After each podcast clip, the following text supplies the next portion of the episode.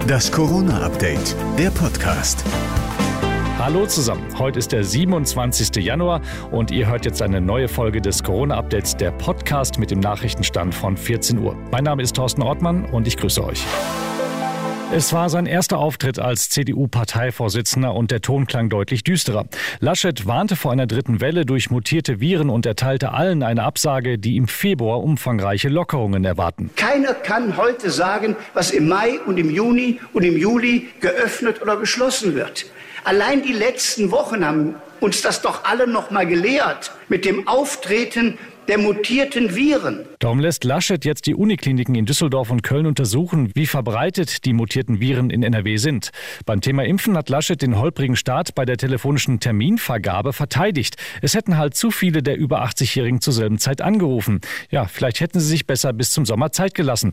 Die überlaufenden Hotlines hat Laschet übrigens selbst hautnah erlebt. Wir haben für den Vater das angemeldet. Wir haben so und so viele hunderte Versuche gehabt, bis wir den Termin hatten. Das lahme Impftempo hat Laschet verteidigt. Noch im Februar würden alle Impfungen in den Pflegeheimen abgeschlossen. Ab 8. Februar würden die über 80-Jährigen in NRW geimpft. Wenn dann genug Impfstoff da ist, so Laschet. Womit wir wieder beim Hauptproblem sind und der Frage, impft ihr schon oder bestellt ihr noch? Bayerns Ministerpräsident Söder bei NTV. Im Endeffekt läuft es immer darauf hinaus, andere haben schneller bestellt und bezahlen mehr und deswegen sind sie eher dran. So sieht's auch der derzeit vielfach gescholtene Chef des Pharmakonzerns AstraZeneca, Pascal Soriot.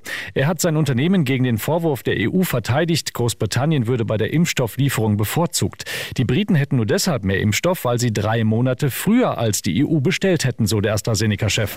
Profifußballer geben auf dem Platz ja immer 100 Prozent, vor allem dann, wenn es um die eigene Frisur geht. Zuletzt hatte sich der Deutsche Friseurverband über die akkuraten Undercut-Frisuren und präzise einrasierten Scheitel beschwert und illegale Friseurbesuche unterstellt.